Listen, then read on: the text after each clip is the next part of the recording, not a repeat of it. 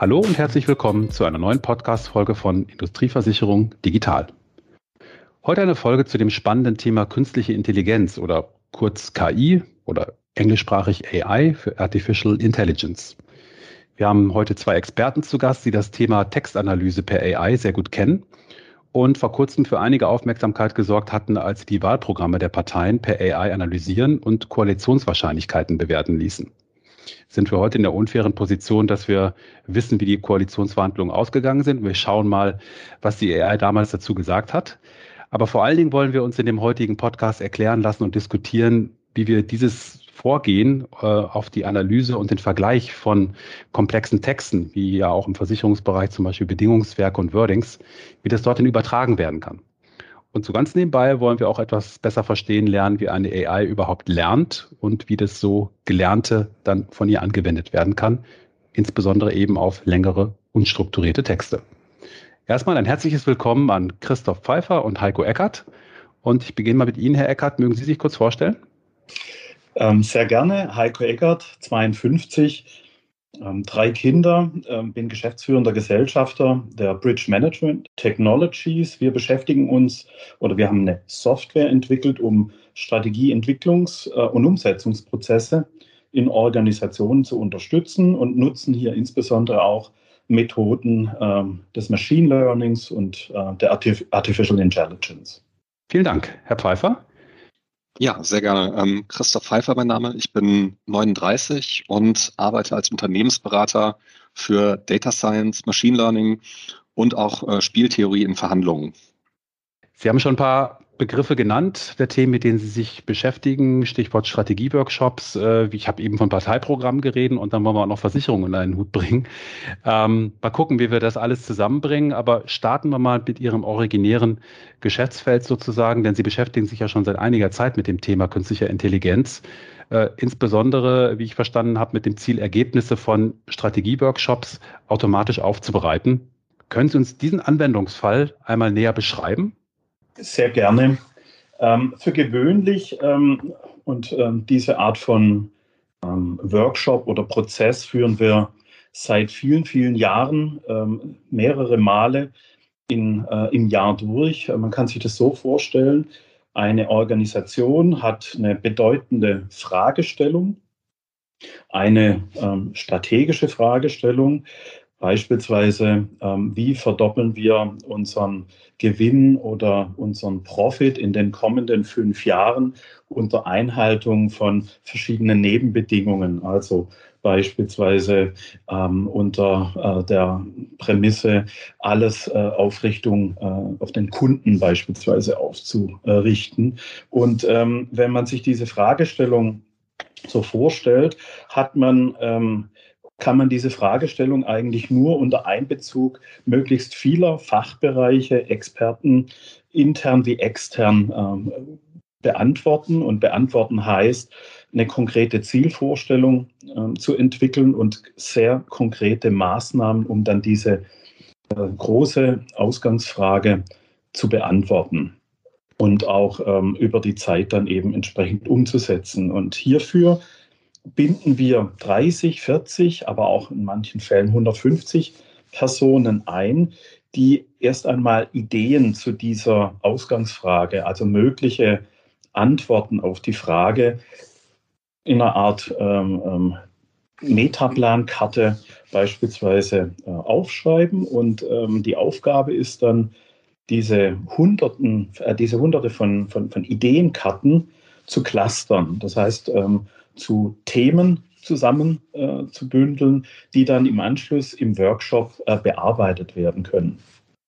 Und dieser, dieser Bewertungs- oder äh, dieser Konsolidierungsprozess, den äh, unterstützen wir äh, durch eine äh, KI, die wir entwickelt haben, in dem Sinne, dass alle einkommenden Ideen ähm, zu möglichen Themenclustern ähm, gebündelt werden und diese Themenbündel dann durch die Workshop-Teilnehmer äh, bearbeitet, diskutiert und, ähm, und Lösungen entwickelt werden. Also diesen, diesen Prozess der, der Ideenclusterung, im, im, Rahmen von, von, ähm, von Workshops, aber auch, könnte auch eine andere Fragestellung sein, dass ich mir überlege, was könnte ich denn eigentlich tun, um die Mitarbeiterzufriedenheit äh, zu verbessern beispielsweise und befrage die gesamte Organisation. Dann bekomme ich ähm, deutlich mehr Daten noch äh, zusammen als in diesen Workshops und ähm, der Clusterprozess würde sich dann entsprechend ähm, Wochen hinziehen. Und mit der, mit der KI ist man dann in der Lage, das dann äh, sehr, sehr schnell ähm, und mit eigentlich mit sehr guten Ergebnissen dann auch äh, vor, vorzuverarbeiten und diese, diese, diese doch ähm, sehr umfangreichen Arbeiten abzukürzen. Mhm. Wenn ich das nochmal kurz an Sie zurückspielen darf, das bedeutet, mhm. mal in andere Worte übersetzt, ich bekomme als KI relativ viel unstrukturierten Text. Sie haben es mit diesen Metaplankarten, die wir alle aus Meetings kennen, die an der, an der Wand hängen oder vielleicht ja. sogar digital vorliegen. Und die KI hilft mir jetzt dabei, sie zu clustern, haben Sie genannt. Also sprich auf, ich sage es nochmal ganz allgemein, Ähnlichkeiten zu bündeln. Da kommen irgendwie zehn Karten zu Thema A, 20 Karten zu mhm. Thema B. Ja. Und das Gleiche, ich versuche schon mal direkt nur eine Brücke zu schaffen für unsere Zuhörer, wenn die sich jetzt fragen, was hat denn das jetzt mit äh, vielleicht auch Versicherungsverträgen oder so zu tun? Das geht ja für einen längeren Fließtext äh, genauso. Da habe ich viele Textabschnitte drin, die ich aber ja auch als einzelne Texte ja identifizieren kann und auch clustern kann und zum Beispiel daraus Themengebiete äh, zusammenzuschließen. Ist das richtig vom Verständnis her? Das ist genau richtig. Äh, Christoph, vielleicht äh, können wir auch hier schon ein bisschen äh, eine Ebene tiefer gehen und vielleicht ein, Verständnis ähm, ähm, entwickeln, wie wir da ähm, bei der, wie die KI bei der Analyse mhm. dieser, ja. dieser Textbausteine vorgeht. Genau. Also die ähm, richtigen Begriffe wurden ja auch schon genannt. Ähm, es geht um Clustering. Clustering ist eine ähm, Machine Learning Technik. Äh, und man kann bei Machine Learning grundsätzlich erstmal zwischen supervised und unsupervised äh, Machine Learning Techniken unterscheiden. Ähm, die unsupervised äh, Machine Learning Techniken ähm, funktionieren so, dass man keine annotierten Daten braucht. Ähm, das heißt, ich kann unstrukturierte Daten nehmen, ähm, braucht die KI vorher nicht unbedingt trainieren und habe am Ende eine bestimmte Anzahl von Clustern. Das war auch, wie wir ursprünglich gestartet sind in dem Projekt.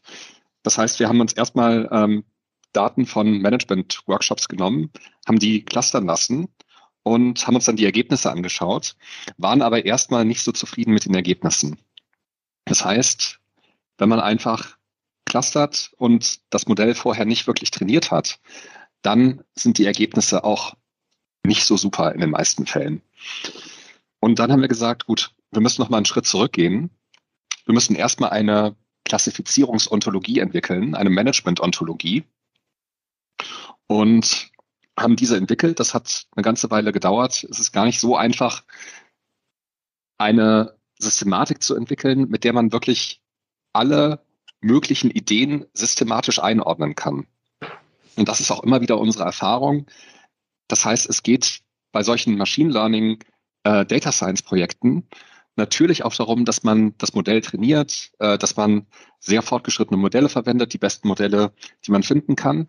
Aber es ist genauso wichtig, sich vorher halt sehr gründliche Gedanken zu machen, mit welcher Klassifizierungssystematik arbeite ich und wie kann ich die unterschiedlichen ähm, Klassen genau unterscheiden. Es ist nun mal so bei äh, Textdaten, bei Sprachdaten, dass es da sehr viel Unschärfe gibt. Das heißt, wenn zwei Leute sich den gleichen Text anschauen, können sie durchaus zu unterschiedlichen Ergebnissen kommen, wie sie was einordnen würden. Und von daher ähm, sind wir so vorgegangen, haben diese Ontologie äh, entworfen, sind da insgesamt auf äh, 30 verschiedene Kategorien gekommen und ähm, haben dann eine relativ große Anzahl von Daten äh, klassifiziert, also annotiert, würde man sagen, im Machine Learning Jargon. Und das war durchaus ein aufwendiger Prozess. 15.000 Daten hat eine ganze Weile gedauert. Und dann sind wir dazu gekommen, dass wir ein Klassifizierungssystem erstmal entwickelt haben. Also Entschuldigung, Herr Pfeiffer, dass ich ja. einmal kurz unterbreche. Sie haben gesagt, ganz schön lange gedauert. Können Sie das mal illustrieren? Also haben Sie das mit, mit, mit Kollegen, Kolleginnen gemacht? Mussten da ja. Menschen diese Texte, ich sage es jetzt mal nochmal so für, für Normalsterbliche formuliert, verschlagworten, was ja eben das ist Klassifizieren bedeutet. Das muss ja ein Mensch machen, ne?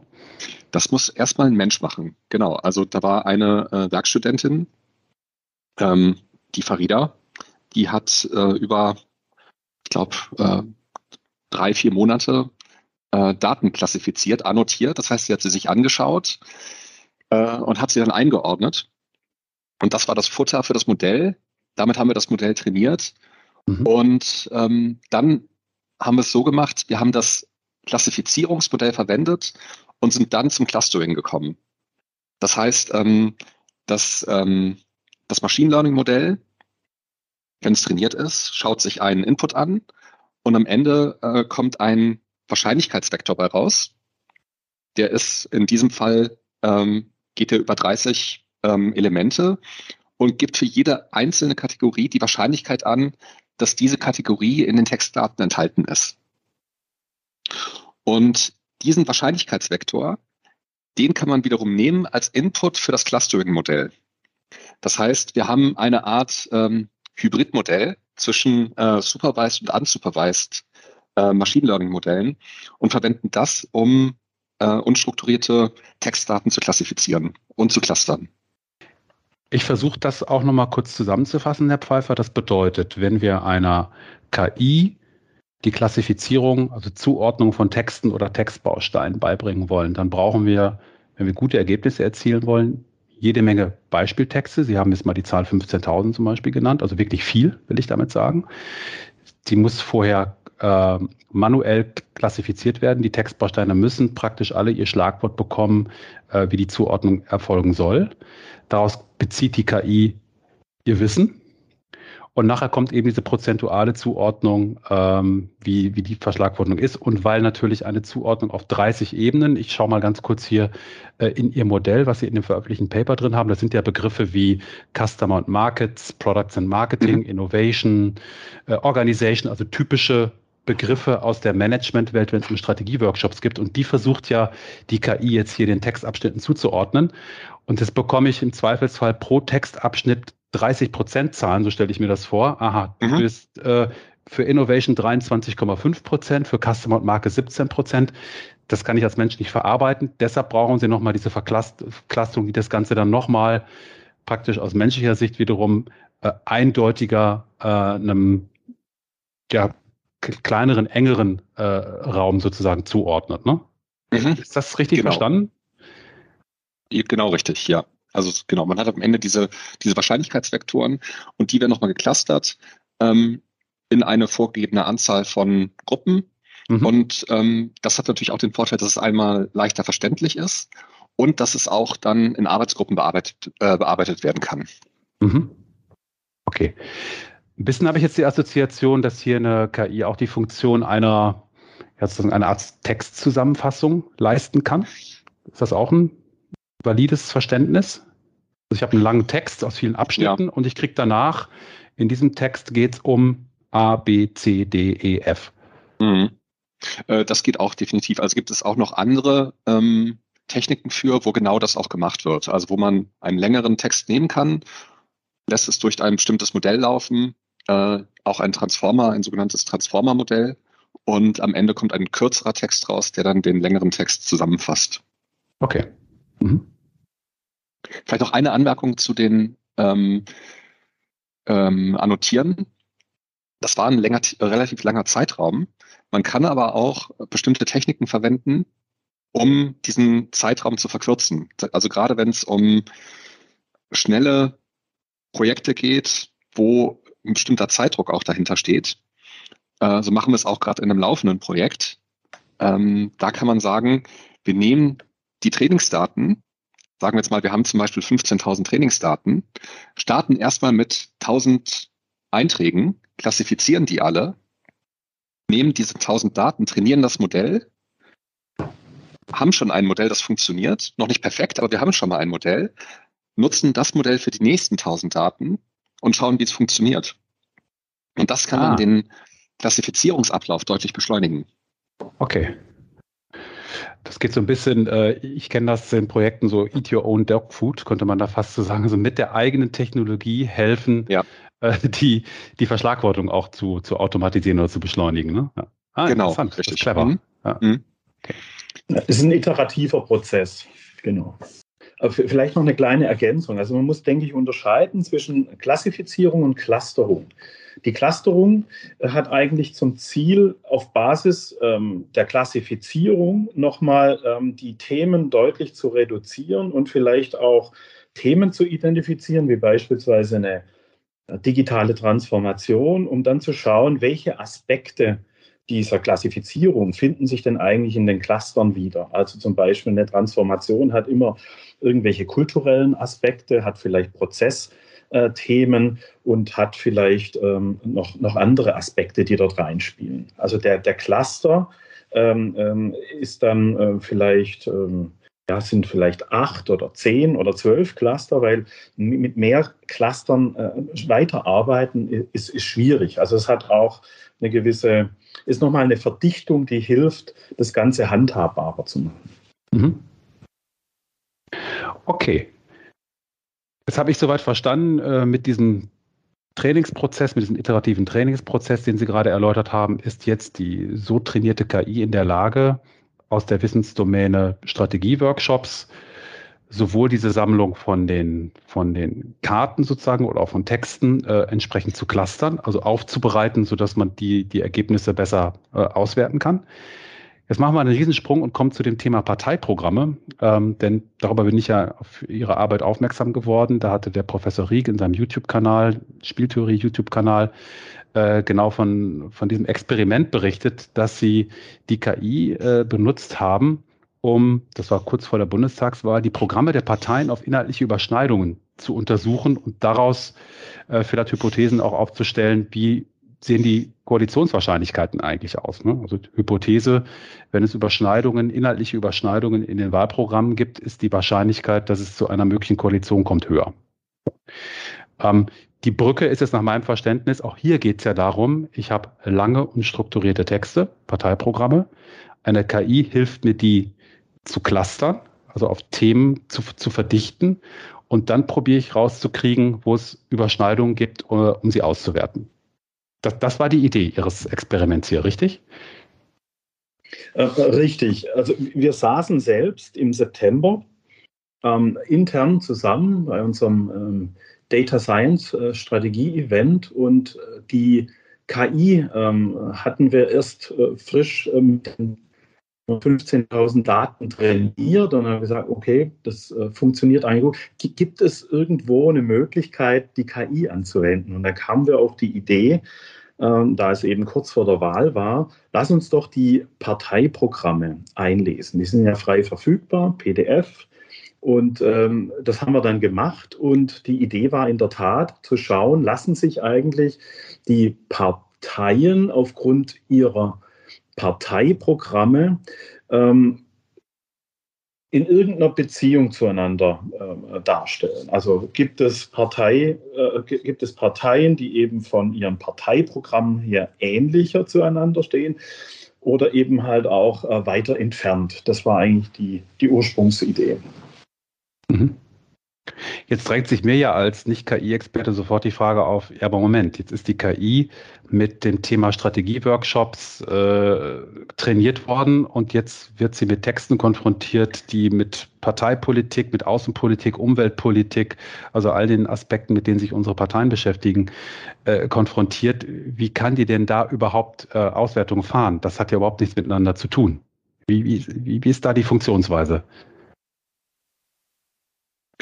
Ja, äh, das stimmt natürlich. Also das ist ein relativ verschiedenes Thema. Ähm, Management, Workshops, Unternehmensstrategie und Parteiprogramme. Auf der anderen Seite gibt es auch Überschneidungen. Also äh, Sustainability ist zum Beispiel ja auch ein Element, das wir in der mhm. Ontologie drin haben. Das kommt ja durchaus, durchaus auch in Parteiprogrammen vor. Oder Umgang miteinander, kulturelle Themen. Wir haben äh, vielleicht, was man da noch sehen sollte, wir haben zwei verschiedene Modelle, mit denen wir arbeiten. Ähm, eins ist basiert auf Support Vector Machines. Das ist eine Machine Learning Technik und das andere ist ein, eine Art Deep Learning Modell. Und jetzt kann man sich die Funktionsweise oder die vor- und Nachteile dieser beiden Modelle vielleicht so vorstellen. Das Deep Learning Modell ist ein sehr spezialisiertes Modell, das hervorragende Ergebnisse liefert, ist aber auch sehr spezifisch angepasst auf das jeweilige Umfeld. Und das Support Vector Maschinenmodell ist ein etwas simpleres Modell, das aber auch robuster funktioniert. Das heißt, das Support Vector Machine Learning Modell kann ich durchaus auch mal in anderen Kontexten anwenden. Und das haben wir auch gemacht. Und da hat man auch gesehen, dass halt das äh, Support Vector Learning Modell relativ gut in anderen Kontexten funktioniert und das Deep Learning Modell nicht. Und äh, was wir halt gemacht haben, ist, dass wir das Support Vector Maschinen Learning Modell verwendet haben. Und da waren die Ergebnisse, wir wussten es ja vorher auch nicht, wir dachten einfach, wir probieren es mal. Da waren wir relativ angetan auch von den Ergebnissen äh, des äh, SVM-Modells, weil man, gerade wenn man die Ergebnisse dann in einer zweidimensionalen Fläche darstellt, relativ gut sich wiederfinden konnte in den Ergebnissen. Also man hat gesehen, ähm, grundsätzlich erstmal äh, CDU, FDP, CSU sind relativ dicht, äh, dicht beisammen und äh, die Linke und die SPD sind relativ dicht beisammen. Und was man auch gesehen hat, was dann etwas überraschend war, ich glaube, das hatte der äh, Christian Rieck auch in seinem äh, YouTube-Blog erwähnt, wir waren erstmal überrascht, dass die Grünen und die AfD relativ dicht beisammen waren. Hm. Da hätte man ja vorher sagen können, gut, das sind eher totale Gegenspieler, die einen auf der äh, rechten Seite des politischen Spektrums, die anderen eher vielleicht auf der linken Seite des politischen Spektrums. Da hatte dann äh, Christian Rieck die Erklärung, das sagte, im Kern sind eigentlich beide Parteien ähm, eher populistisch ausgerichtet, aber ähm, ich möchte jetzt auch nicht äh, politisch werden. Also das war einfach das ähm, Ergebnis des Machine Learning Modells. Und grundsätzlich konnten wir uns da relativ gut drin wiederfinden. Das heißt, man konnte die Ergebnisse nachvollziehen. Und da ist auch der Vorteil von der, ähm, von der Dimensionsreduktion zu sehen. Mhm. Sonst haben wir ja diese 30-dimensionalen Vektoren, wie Sie es ja auch schon erwähnt haben. Das ist für den Menschen erstmal nicht wirklich nachvollziehbar, was da steht. Mhm. Und deshalb haben wir eine ähm, Technik angewendet zur Dimensionsreduktion. Das heißt, das ist eine mathematische Transformation von diesem 30-dimensionalen Vektor und der wird in einen zum Beispiel zweidimensionalen Vektor überführt. Und das haben wir hier gemacht. Und damit waren dann die Ergebnisse halt gut nachvollziehbar für Menschen. Herr Pfeiffer, ich probiere es mal eben äh, ja, wörtlich zu beschreiben, wie das Ergebnis hier aussah. Wir haben ja leider hier nur den, den Ton. Und äh, ich weiß nicht, wie viele unserer Zuhörer noch mit dem Begriff Vektor was anfangen können. Deshalb probiere ich es jetzt gerade mal äh, sozusagen in mathematischer Laiensprache äh, zu übersetzen. Also das Ergebnis Ihrer Analyse der Parteiprogramme ist, ein, ist unter anderem ein Diagramm. Ich habe es hier gerade nochmal äh, auf dem Bildschirm und die äh, Zuhörer können es ja im YouTube-Kanal von Professor Rieck oder äh, auch in ihrem Post auf LinkedIn äh, ja auch nochmal aufrufen. Und dort sehe ich jetzt äh, für jede Partei einen Punkt in einem Koordinatensystem XY, also am, am Quadrat, sage ich mal. Und die Punkte sind unterschiedlich nah zueinander dargestellt. Ich sehe zufälligerweise rechts unten die CDU, CSU. Mhm. Ich sehe äh, eher Mitte äh, links äh, die, die SPD und die Linke und ganz links, dann merkt man, dass es mit dem politischen Spektrum nichts zu tun hat, die AfD und ein bisschen daneben dann die Grünen. Mhm. Äh, die sind auch unterschiedlich hoch. Also ich habe praktisch in dieser Fläche die Punkte jetzt irgendwo, ich sag mal, auf den ersten Blick willkürlich verteilt. Man sieht das, das eine Lager, das schwarze Lager sozusagen CDU und die Koalition CDU-CSU, recht nah daneben die FDP, dann haben wir das, das rote Lager sozusagen. Und dann lege ich daneben, daneben noch Zahlen. Das sind, glaube ich, diese Verdichtungen, von denen Sie eben gesprochen haben. Aber können Sie nochmal darstellen, was ist jetzt eigentlich die Aussage? Sind diese Achsen irgendwie beschriftbar? Dass man sagen kann, was, was, was heißt da, dass das weiter rechts, also im, jetzt muss ich überlegen, X-Wert ist das, äh, eine höhere Zahl hat. Ist das für einen Menschen irgendwie belegbar mit einem Wert? Nein. Also diese Achsen sind jetzt aus menschlicher Sicht nicht beschreibbar. Also man kann nicht sagen, ähm, Sustainability, Nachhaltigkeit, wer weiter rechts ist, hat eine höhere Nachhaltigkeit. Mhm. Äh, das ist erstmal in dieser Form nicht möglich. Das ist eine einfach eine abstrakte Zusammenfassung der Ähnlichkeiten, eine abstrakte Darstellung der Ähnlichkeiten oder Unterschiedlichkeiten. Also es geht hauptsächlich um die Abstände, so könnte man es vielleicht auch formulieren. Je weiter die Punkte, in dem Fall die Parteien voneinander weg sind, äh, kann man interpretieren, umso weiter sind die Inhalte, also die zugrunde liegenden Texte, äh, ja eben nicht deckungsgleich. So, so kann man das sagen. Mhm. Genau. Also vielleicht noch zum ähm, Vorgehen. Wir haben die Parteiprogramme ähm, aufgesplittet. Das heißt, wir haben jeden Absatz genommen und jeden einzelnen Absatz ausgewertet. Das ah. heißt, es waren dann vielleicht ähm, 200 verschiedene Absätze ungefähr pro Parteiprogramm.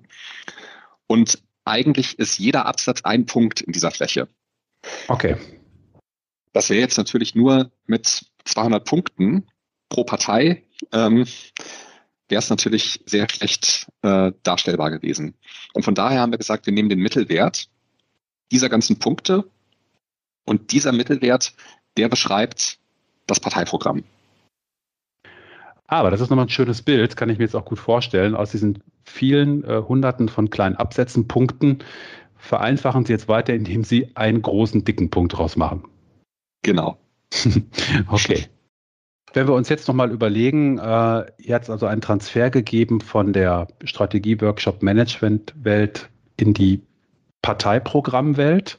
Sie haben eben erläutert, da gibt es ein paar Ähnlichkeiten in, mit inhaltlichen Bezügen, äh, aber es sind trotzdem verschiedene Themen.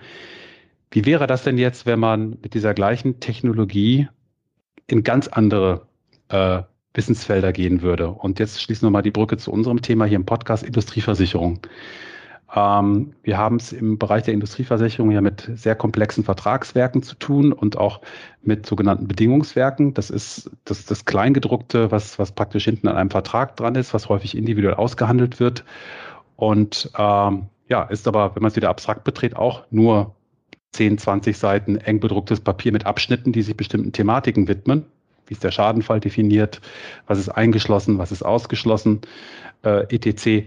Ähm, kann man, wenn man jetzt also eine KI ähm, nutzen möchte, um einen Überblick von solchen äh, Bedingungswerken zu bekommen oder um sie zu vergleichen, ähnlich wie die Parteiprogramme, bleibt dann nur der Weg, weil es ja eine völlig fremde Domäne jetzt ist, äh, verglichen jetzt mit der ursprünglichen, komplett neu nochmal zu trainieren, also wirklich wieder mit 15.000 Beispieltexten einen Werkstudenten oder eine Werkstudentin zu, zu trainieren? Oder gibt es eine Möglichkeit mit einer ja, vortrainierten KI der äh, dieses ja, neue Wissen sozusagen auch auf andere Weise beizubringen. Wie muss man sich das vorstellen? Ja, also die Frage ist, was möchte man damit am Ende erreichen? Ähm, ich mhm. denke, wenn ich jetzt sage, ich möchte einfach schnell einen Vergleich haben, wie ähnlich oder wie unterschiedlich sind bestimmte äh, Bedingungswerke, dann könnte ich auch das unser bestehendes Modell dafür verwenden durchaus. Ähm, wenn ich jetzt sage, ich möchte genau reingucken, möchte, habe vielleicht auch vordefinierte Elemente, die in so einem äh, Vertragswerk vorhanden sind oder auch nicht und möchte dementsprechend die gleichen Elemente in verschiedenen Werken miteinander vergleichen, dann macht es sehr wahrscheinlich Sinn, erstmal einen Schritt zurück zu machen, zu gucken, was ist denn die Ontologie, so wie wir das auch gemacht haben, was sind bestimmte Elemente, die in so einem ähm, Vertrag vorkommen? Und wie unterscheiden sich wiederum diese einzelnen Elemente? Also was sind bestimmte Unterelemente in diesen Bereichen? Und damit habe ich dann die Voraussetzung geschaffen, um einen sinnvollen Vergleich herzustellen. Das muss ja auch wirklich, ich bin da jetzt nicht äh, so sehr in dem Thema drin, aber da kommt es ja auch wirklich auf Formulierungen an, auf bestimmte ähm, Abdeckungen ähm, und da ist ja die Frage, sind die enthalten oder nicht? Und da müsste man auch wahrscheinlich ähm, nachgucken können, wie ist denn die genaue Formulierung, wie ist die andere Formulierung, die müssten gegenübergestellt werden. Ähm, also für einen schnellen Vergleich, denke ich, könnte man direkt auch unser Modell dafür anwenden. Wenn man es dann äh, weiterdenkt und sagt, ähm, ich möchte jetzt dem, vielleicht dem Makler helfen, um mhm. diesen Vergleich äh, schneller durchführen zu können, dann muss man natürlich genau auch schauen, äh, was sind die Elemente in diesem Bedingungswerk, wie unterscheiden die sich und welche Funktionalität muss am Ende auch bereitgestellt werden. Mhm. Also wo es bei mir ja beim, beim Lesen Ihres Artikels Klick gemacht hat, war die Grafik, die wir gerade eben versucht haben, hier mal äh, textlich rüberzubringen. Also ich bin wieder bei den Punkten mit den Parteien, wie die im Koordinatensystem drin sind. Mhm. Ähm, ein Anwendungsfall, den Sie ja gerade zu Recht angefragt äh, haben, wäre ja aus Maklersicht, er erhält verschiedene Angebote von Versicherern für seinen Kunden mit verschiedenen Bedingungswerken mhm. und möchte jetzt auch für den Kunden, vielleicht mal ganz plakativ eine Übersicht haben, wie unterschiedlich sind denn diese Bedingungswerke? Und da hat bei mir Klick gemacht, sagte ich, das ist doch eigentlich genau das gleiche wie bei dem Parteiprogramm. Ja, ja. Ich möchte nachher äh, sechs, sieben Punkte, sind vielleicht sechs, sieben Versicherer, die man angefragt hat, auf meiner, auf meiner Matrix haben und möchte eben sehen, dass Versicherer A recht nah bei Versicherer B ist. Das ist einfach erstmal nur die Aussage, sind relativ ähnlich. Ja? Aber dann gibt es noch Versicherer C, der ist in einer ganz anderen Ecke. Der scheint äh, rein, was das Bedingungswerk angeht, ja, im wahrsten Sinne des Wortes aus einer ganz anderen Ecke zu kommen, also was ganz, also für diesen schnellen Überblick. Und das habe ich gerade mhm. von Ihnen gelernt, das müsste sogar mit der aus einer ganz anderen Domäne trainierten KI möglich sein. Ja, also es müsste möglich sein. Jetzt ist natürlich äh, juristische Texte nochmal was ganz anderes. Äh, mhm. Ich denke, da ist der Unterschied noch größer als zwischen Managementstrategie und Parteiprogramm als äh, von ähm, Management ähm, Papieren und ähm, rechtlichen Unterlagen. Da ist der Unterschied wahrscheinlich am größten. Aber man muss es einfach mal ausprobieren und gucken, mhm. wie sich die Ergebnisse darstellen. Und auch mit letztlich dem Anwender sprechen. Also wer wäre der Bedarfsträger und was braucht er am Ende, um Nutzen aus der Anwendung zu ziehen. Mhm. Okay. Also die allgemeine, das ist halt der ähm, vielleicht der Charme, aber auch in gewisser Weise der Nachteil von dieser abstrakten Darstellung. Das heißt, ich sehe dann einfach, die Vertragswerke sind sich ähnlich oder die sind sehr unterschiedlich. Ich weiß aber erstmal nicht, worin sie sich unterscheiden. Mhm, okay. Und die Info wäre ja vermutlich auch sehr wichtig für den Makler oder wer auch immer die Verträge vergleicht. Na klar, also ich glaube, das eine wäre der erste Schritt, einfach mal die Übersicht mhm. und dann will man vermutlich ja so reindrillen, äh, also ein ja. bisschen besser verstehen, was passiert. Und dann kommen wir, glaube ich, zu Ihrem zweiten Vorschlag, den Sie eben gemacht haben, Herr Pfeiffer. Dann bräuchte man aber wahrscheinlich eine, eine, eine besser trainierte KI oder mit, mit Beispieldaten trainierte KI, wo man dann nach äh, diesen Klassifizierungen ich nehme nochmal die Zahl 2030 zum Beispiel, sagt, okay, wie ist denn die Ähnlichkeit in Bezug auf äh, Ausschlüsse? So heißt es dann im Versicherungstext, weil man eben Bescheid, bestimmte Schadenfälle ausschließt. Ne? Ist da eine höhere mhm. äh, wahrscheinlich oder eine höhere Deckungsgleichheit bei dem einen zum anderen oder äh, eben beim dritten Versicherer? Und dann könnte man das äh, natürlich ein bisschen weiter ausspezifizieren. Ja, okay. Mhm, genau. Sehr spannend.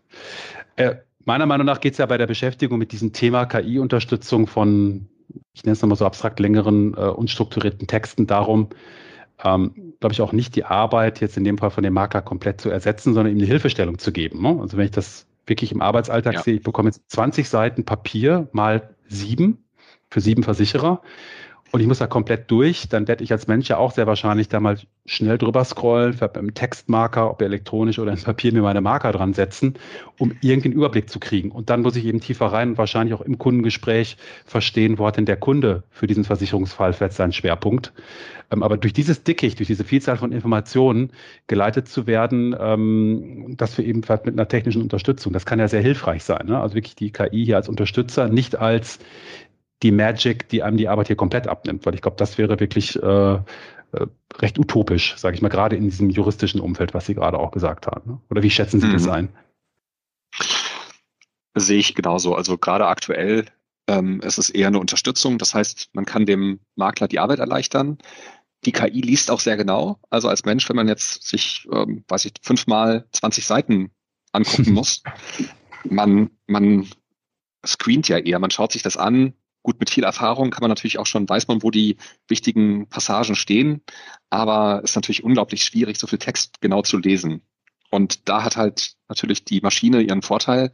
Die wird nicht müde, die kann einfach immer genau nachschauen. Und äh, es, ich glaube, es wäre nicht nur eine Arbeitserleichterung, es könnte auch durchaus nochmal die ähm, Qualität des Vergleiches verbessern. Mhm. Mir kam eben noch eine Detailfrage, die wollte ich gerade nochmal eben nachschieben. Wenn ich mir einen Textabschnitt jetzt mal anschaue, ich glaube, das wird bei dem Parteiprogramm dann auch wieder ähnlich sein wie bei den Bedingungswerken, und dort steht zum Beispiel bei dem einen der Satz, äh, eingeschlossen sind Feuer- und Wasserschäden äh, innerhalb des Produktionsbereichs. Ich habe jetzt gerade mal so einen mhm. erfundenen Satz genommen. So. Mhm. Bei dem anderen steht, nicht eingeschlossen sind folgende Schäden, Doppelpunkt, und dann kommen mhm. die gleichen ja. Substantive. Ist eine KI so schlau, dass die merkt, dass das hier wirklich total unterschiedlich ist oder also ja wirklich die, die konträre Aussage hat, ne? Vielleicht wäre es mhm. bei den Parteiprogrammen, ähm, wir sind für die äh, Stärkung der CO2-Reduktion und die anderen, wir sind gegen äh, die äh, CO2-Reduktion. Aber das Thema CO2, Klima und so weiter steht eigentlich als Wort überall ja. fünfmal drin. Kann man das von der KI verlangen oder äh, ist das genau so ein Punkt oder ein Beispiel, wo man sagt, naja, genau da muss man dann mhm. eben doch immer auch im Detail mal nachschauen? Mhm. Also das ist natürlich die große Schwierigkeit bei Sprache, dass man ein Wort ändert und äh, sich der Sinn komplett ändert. Mhm. Und ähm, klar, wenn man, das sind jetzt aber auch die, die Fortschritte, die es gab bei den ähm, KIs, also dass wirklich mehr und mehr Sprache auch verstanden wird. Wir hängen da bei der äh, KI-Entwicklung im Bereich Sprache noch etwas hinterher. Also man ist ja in anderen Bereichen, Audio oder bei Bildern, so weit, dass die KIs mehr verstehen als der Mensch. Aber bei der Sprache ist es noch so, dass die, dass wir noch nicht beim menschlichen Verständnis angekommen sind. Mhm. Aber es passiert gerade sehr viel da. Also GPT-3 als Schlagwort, weiß nicht, wem das jetzt ein Begriff ist, aber da wurde ja mit, ähm, mit riesigem Aufwand ein Sprachmodell trainiert äh, mit vielen, vielen Terabytes Daten und auch vielen hundert Millionen äh, Dollar Kosten. Und es tut sich einfach auch sehr viel da bei der äh, Sprach-KI. Und die Modelle, die wir verwenden im Bereich äh, Transformer Learning, Deep Learning, das sind auch alles Modelle, die waren in der Form vor drei Jahren, vor vier Jahren noch nicht verfügbar. Mhm. Okay. Wenn man das mal so hört, den Aufwand, den äh, zum Teil auch die amerikanischen Unternehmen, ich glaube, die Chinesen sind da auch äh, sehr aktiv, betreiben Datenmengen, Speichermengen. Ähm, und das jetzt mal zum Beispiel auf unser Segment, die Industrieversicherung, überträgt, dann drängt sich ja die Frage auf, ist das eigentlich eine Aufgabe, wenn es also um automatische Analyse oder Vergleichbarkeit von bestimmten Texten geht, Belegungswerken geht, die ein Marktteilnehmer alleine stemmen kann, Versicherer oder Makler? Wahrscheinlich nicht, würde ich jetzt mal einfach direkt als rhetorische Frage hinterher ja. schieben. Ich habe mal Frage auch an, an Herrn Eckert. Ähm, Kennen Sie das auch aus anderen Bereichen? Macht es da vielleicht Sinn, dass sich hier Industrien zusammenschließen und sagen, lass uns eigene Datenmodelle hier generieren, über die wir auch die entsprechende Hoheit haben, dann gemeinsam davon partizipieren? Ist das die Richtung, in die wir da vielleicht gehen sollten? Die Frage ist, ist, ist ziemlich vielschichtig. Ähm, ist halt, ähm, trauen sich ja. Unternehmen über ähm, wirklich sensible Bereiche ähm, in der Zusammenarbeit äh, zu gehen und dort gemeinsam äh, etwas zu entwickeln. Mhm. Das ist insbesondere, wenn man, ähm, wenn man jetzt äh, immer mehr auch ähm, das Thema Datenschutz, Datensicherheit erst äh, am Wochenende ist jetzt wieder ein, ein, ein Java-Protokoll, ähm, äh, eine Warnung rausgegangen, dass es, dass es Lücken gibt und ähm, man angreifbar ist. Also ich glaube, die, die, die Firmen sind, stehen, stehen noch sehr am Anfang, was, was das Thema AI und Machine Learning, insbesondere in, in Deutschland, anbelangt. Da sind sie vielleicht in, in anderen Ländern schon deutlich äh, weiter. Und ähm, wichtig wäre wär mal mit dem Thema äh, zu beginnen. Und vielleicht wäre es ein Ansatz, um die Investitionen geringer zu halten und auch vielleicht äh, die relevanten Datenmengen zusammenzutragen, wenn sich ein, zwei ähm, Unternehmen äh, zusammenschließen und, und schauen, ob sie da etwas entwickeln können. Also man muss sich ja auch überlegen, bis wohin denn eigentlich? Also ich meine, hm. so, so ein Modell ist relativ schnell äh, entwickelt und mal getestet wenn man das vergleicht, ähm, wenn es darum geht, ähm, das, das Modell in ein fertiges Produkt dann zu integrieren. Das ist nochmal ein ganz anderer äh, Schritt und vielleicht könnte man auch da so eine, so eine, so eine Trennung ähm, äh, ziehen und sagen, man versucht das in einem gemeinsamen Gemeinschaftsprojekt äh, zu entwickeln, zu testen und überlegt sich dann, ähm, wie, wie, kann das zur äh, Markt- oder Produktreife dann gebracht werden. Ist das etwas, was jede Versicherung beispielsweise für sich dann macht oder, ähm, oder gründet man dann äh, ein Joint Venture und ähm, vertreibt es gemeinsam oder man schaut sich generell ähm, im, im, Umfeld äh, sozusagen der AI um. Es gibt ja viele spezialisierte Anbieter, das ist ein eigenes Geschäftsmodell, die dann halt eine hochspezialisierte äh, KI entwickelt haben und ähm, Industrieversicherer oder andere wären dann Kunden äh, dieses, äh, dieses Unternehmens. Mhm. Finde ich eigentlich einen interessanten Vorschlag, den Sie da gerade so andenken. Also diese Trennung vielleicht von Datenmodell und Produkt, so habe ich es gerade verstanden. Mhm. Ähm, das ist ja auch ein bisschen das, was beim GPT-3 äh, von, von, von, der Firma OpenAI äh, in meiner Interpretation ja auch gemacht wird. Ne? Also vielleicht nochmal für die Zuhörer, das GPT-3 ist eine künstliche Intelligenz, eine AI, die vor allen Dingen Texte generieren kann. Das ging auch ein bisschen so durch die Presse, dass er mit relativ wenig Textinhalten, also ein, zwei Sätze Input, äh, quasi beliebig lange Texte dann generieren lassen kann in einer bestimmten Tonalität. Also künstliche Redaktionstexte äh, bis hin sogar zu Kurzgeschichten, äh, weil eben ein, ja, quasi das gesamte Internet an Text, ich vereinfache das jetzt mal dramatisch, äh, als, als Grundlage schon da drin ist äh, in, in dem System. Ähm, aber OpenAI stellt ja im Kern nur das Modell zur Verfügung. Produkte daraus, was mache ich damit? Stelle ich das einer Redaktion zur Verfügung, die mir Texte generiert? Äh, stelle ich das jemand anderem zur Verfügung, um es als Service anzubieten? Ich glaube, Microsoft ist ein Lizenznehmer, der das äh, in, in, seiner Produktpalette auch mit anbietet. Da könnte man ja eine Trennung machen. Also um übertragen auf Industrieversicherung, das so zu denken, die Branche erstellt die Modelle und betreibt die Modelle gemeinsam, aber das, was man damit macht, das bleibt den Marktpartnern einzeln äh, überlassen, äh, wie es eben in die Software der jeweiligen Unternehmen äh, eingebaut wird oder auch gegenüber Dritten. Könnte ja ein Modell sein.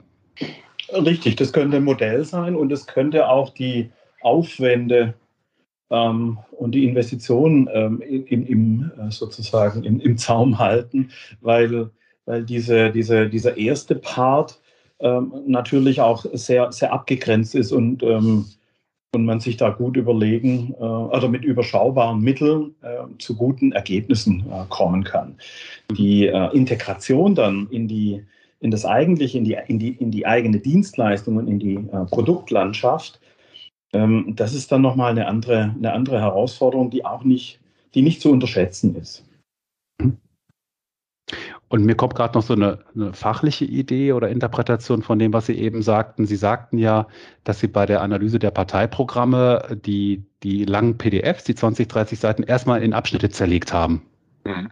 Richtig, ne? Oder? Genau, ja. Mhm. Ja. So, wenn ich das jetzt mal wiederum auf die Branche übertrage, könnte es ja bedeuten, äh, in, in so einem Konsortium, stellt auch bitte mal absatzweise die ja, die Abschnitte aus euren Bedingungswerten zur Verfügung.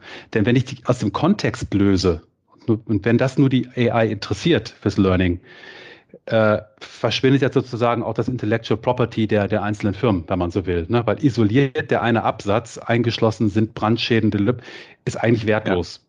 Der, der mhm. ist, ja, es ist ja eigentlich die Zusammensetzung von 20, 30 solcher Passagen, die das Produkt oder den Vertrag aus Versicherersicht ausmacht und die Einzigartigkeit. Ne? Mhm. Aber vielleicht könnte das eine, ein eleganter Weg sein, vielleicht zu sagen, auch zum Thema so Datenschutz, Intellectual Property und ich möchte nicht mein, mein Wissen mit dem mhm. Wettbewerb teilen, dass man es einfach ja, atomisiert, ja. klein hackt und das reingibt. Ja. Beim technischen Verständnis, wie ich es von Ihnen eben gelernt habe, müsste das ja gehen, oder? Das müsste gehen, ja. Also das ist wirklich eine interessante Fragestellung, auch spieltheoretisch. Wie genau. kann ich jetzt verschiedene Akteure äh, dazu bringen, zu kooperieren, äh, wenn der Vorteil dann am Ende geteilt wird? Also es muss ja auch klar sein für die Unternehmen, ich teile meine Daten, ich stelle meine Daten bereit und was habe ich dann für einen Vorteil am Ende? Mhm. Ähm, also das Problem gibt es ja immer wieder bei Machine Learning Fragestellungen. Zum Beispiel bei Kartellen. Kartellanalysen sind ja auch ein spannendes Thema, wo man AI und ähm, auch statistische Verfahren äh, anwenden kann.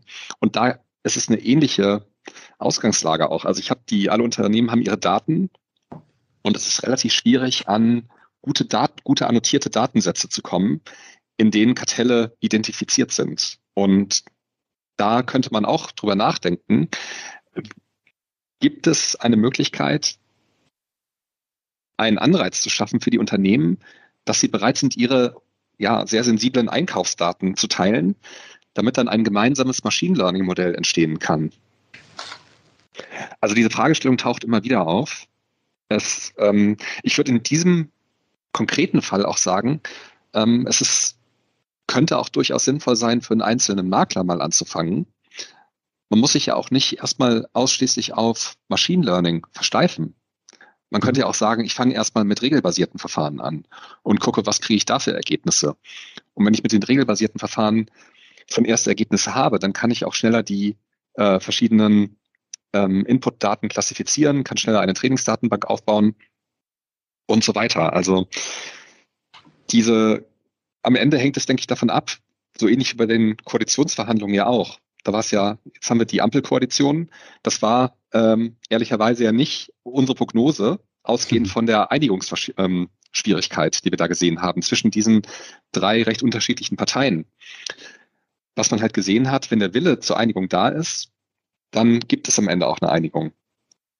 Und wahrscheinlich ist es in diesem Fall auch ähnlich. Also wenn man jetzt mehrere Unternehmen find, äh, finden würde und die wären wirklich äh, gewillt und ähm, ja und ausreichend motiviert, so ein Modell zu entwickeln, dann ist es, denke ich, durchaus möglich. Aber man muss sehen, es gibt auch relativ schwierige Abstimmungsherausforderungen, die noch gelöst werden müssten vorher. Mhm. Ja, ich glaube, da kommen wir dann auch so ein bisschen in den Bereich, äh, der auch im Kontext von Gaia X ja auch diskutiert wird. Ich will das jetzt gar nicht hier groß, groß vertiefen, aber äh, es gibt dort ja auch einige Initiativen, wo ja versucht wird, ein Gegengewicht, ein europäisches Gegengewicht zu bieten, unter mhm. anderem auch ähm, im Verwalten, Speichern und auch Betreiben von Modellen. Das ist nur ein Aspekt ähm, wo, wo genau diese gleichen Themen, die wir gerade anfangen zu diskutieren, ja auch äh, im Raum stehen. Ne? Also wie können Daten, das Teilen von Daten in einem rechtssicheren Raum äh, nach, nach europäischen Standards halt auch geliefert werden. Und ich glaube, dieses Thema, wie geht man mit Daten um, Datenhoheit, wem gehören welche Daten, wie können Daten geshared werden, ähm, ist aus vielerlei Perspektiven äh, sicherlich ein Thema, was uns auch in den nächsten Jahren noch begleiten wird, wie man, wie man das handelt. Ne? Mhm. Gibt es nicht auch schon Techniken, bei denen man mit anonymisierten Daten AI trainieren kann? Hab, meine ich mal irgendwo wahrgenommen zu haben. Gibt es da nicht auch so etwas? Wissen Sie das? Frage an Herrn Pfeiffer. Also das ähm, ist, ist natürlich möglich. Die, äh, die Elemente, die rausgefiltert werden müssten für eine Anonymisierung, die sind ja meistens nicht so relevant für das Machine Learning Modell. Von daher kann man durchaus auch mit anonymisierten Daten arbeiten. Also eine Fragestellung, die auch öfter mal auftaucht, ist, wie kann ich Namen rausfiltern? Mhm.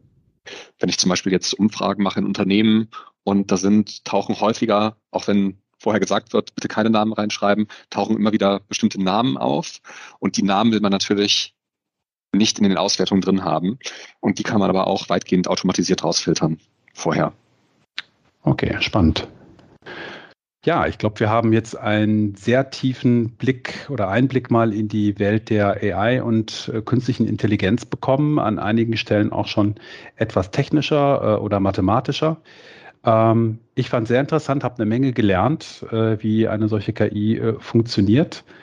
Vielleicht an der Stelle auch in die Zuhörer hier der Aufruf, wenn das für Sie ein spannendes Thema ist, äh, wenn es hier vielleicht wirklich die Gelegenheit gäbe, dass sich mal ein paar interessierte Makler oder Versicherer zusammentun, um mal, vielleicht am Anfang auch experimentell, dieses Thema mal zu starten, würden wir uns über Rückmeldungen freuen. Äh, vielleicht kann man hier auch, äh, wie die Kollegen vorgeschlagen haben, mal im ganz kleinen beginnen, um hier mal solche Modelle gemeinsam zu bauen, um daran dann gemeinsam zu lernen. Herr Pfeiffer, Herr Eckert, vielen, vielen Dank, dass Sie sich die Zeit genommen haben und uns das hier äh, auch für die technischen Laien so geduldig erklärt haben. Äh, es war wirklich sehr erhellend und äh, vielen Dank und ich hoffe, wir sprechen uns demnächst hier nochmal wieder. Sehr gerne. Ganz vielen Dank. Sehr gerne. Tschüss. Tschüss.